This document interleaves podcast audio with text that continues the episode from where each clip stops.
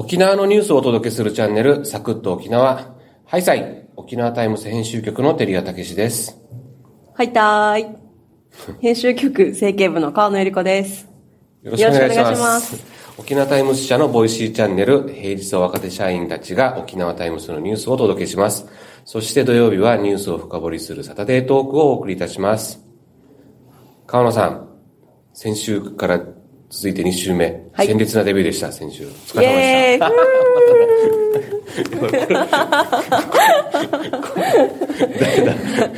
こ の この笑い方がツボに入ってしまった。いやいやいいですよ。楽楽しみながらね。はい、行きましょうね。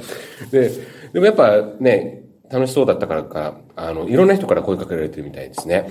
そうなんですよ。意外とね、反響がめちゃくちゃありまして。いや、え内容じゃないんですよ。ん？違うの？まさかの高校時代のあだ名のヤンバルヤンキーっていうのに 皆さん興味が湧いたようで。僕も興味湧いた。っていうか、あの、そもそもどういう意味なのかな？この、多分みんなそっち知りたがってんじゃないかな。えー、言っちゃいます？いや、言ってよ。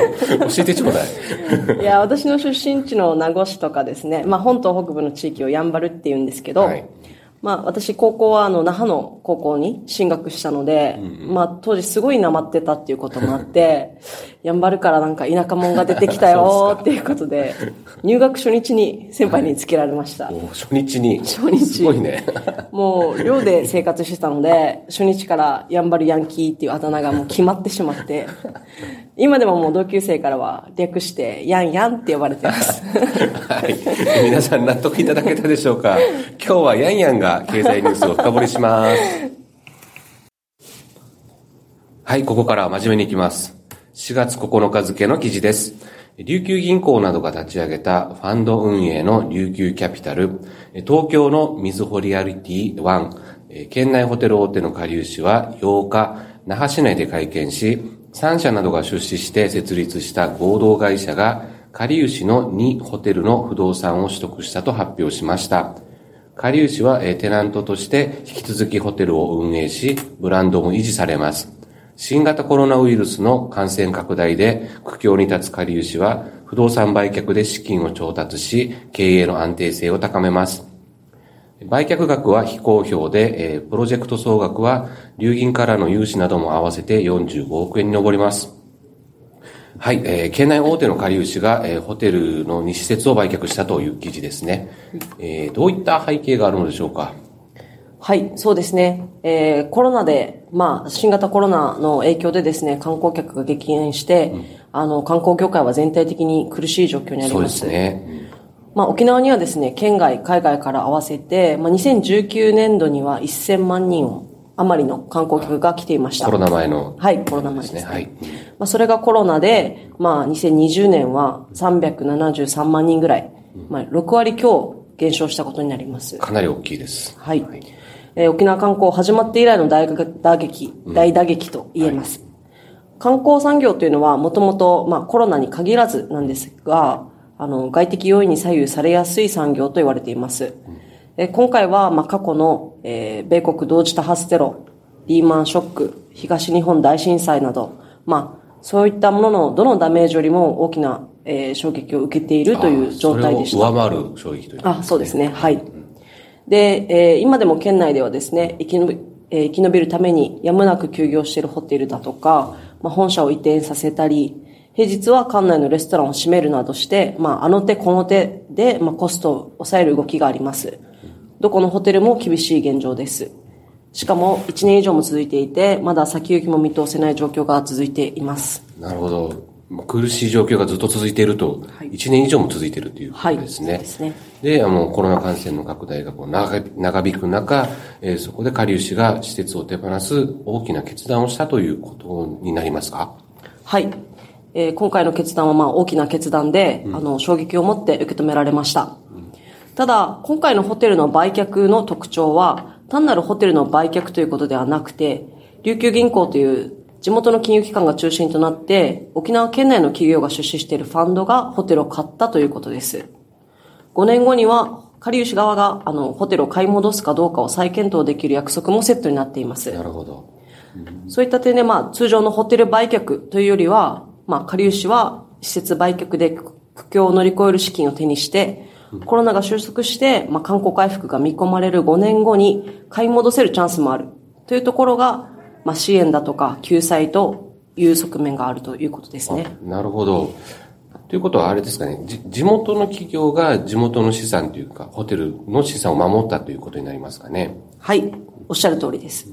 リゾート地として、まあ、魅力がある県内のホテルなどの不動産はですね、まあ、これまでもそうなんですが、不景気などで、まあ、県内企業の経営が苦しくなると、資金力の豊富な県外や海外の大手企業に渡ってきた経緯があります。そうですね。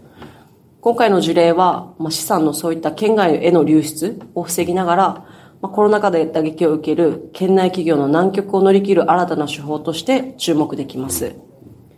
で例えばなんですが、この仕組みを使うとホテルだけではなくて、一般企業の持ってる倉庫だとか、まあ普通のビルだとかっていうことにも応用ができるので、まあ、関係者は広がりを期待しています。まあ、会見で、あの、ファンドを運営する琉球キャピタルの池畑徹社長は、県内の有料不動産の県外流出措置や、えー安定的な事業運営によるホテル不動産の保全に資するものだというふうに説明していました。なるほど。かなり意義深いというか、意義があるはい取り組みですね。ところで、この琉球キャピタルって、どういう経緯でできてきたんですか？はい。琉球キャピタルなんですが、琉球銀行などが発起人となって、県内企業を支援する投資会社として、昨年5月に設立しました。ファンドを運営する投資会社です。なるほど。新型コロナウイルスの感染拡大で大が大打撃を受ける企業の支援をする目的があります。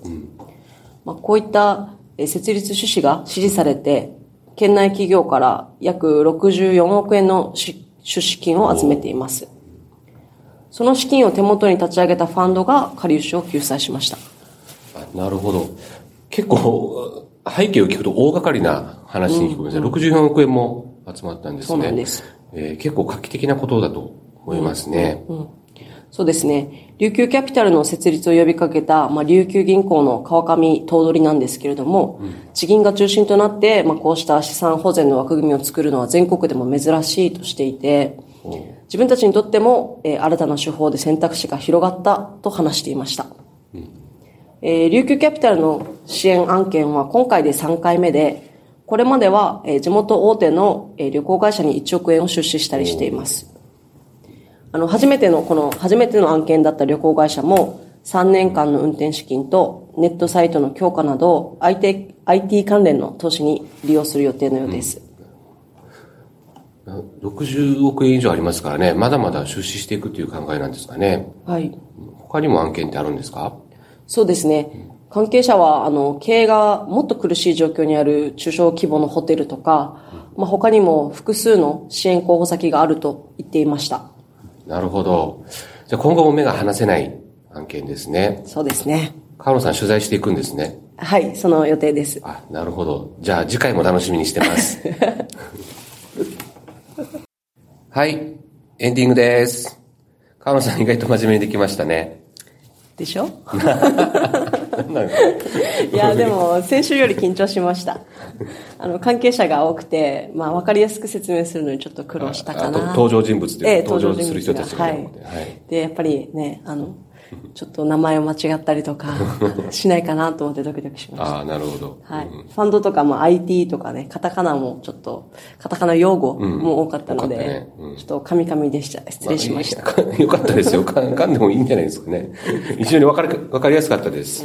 はい。次回もよろしくお願いします。はい、考えておきます。はい。期待して待ってます。ありがとうございました。はいえーコメントを寄せてくれている皆さん、あの、ありがとうございます。意見参考にしております。えーどしどしお寄せください。えーいいねもぜひお願いいたします。はい。来週も月曜から金曜まで沖縄タイムスのニュースを紹介します。土曜日はニュースの深掘りをします。えー来週土曜日も私が登場するんですかね ぜひお願いします。できるんであれば。はいもう、えー、考えておきます。来週月曜日の担当は岸本啓太さんです。皆さんぜひ聞いてみてください。ありがとうございました。一平二平デイビタン、また日みそうりよ。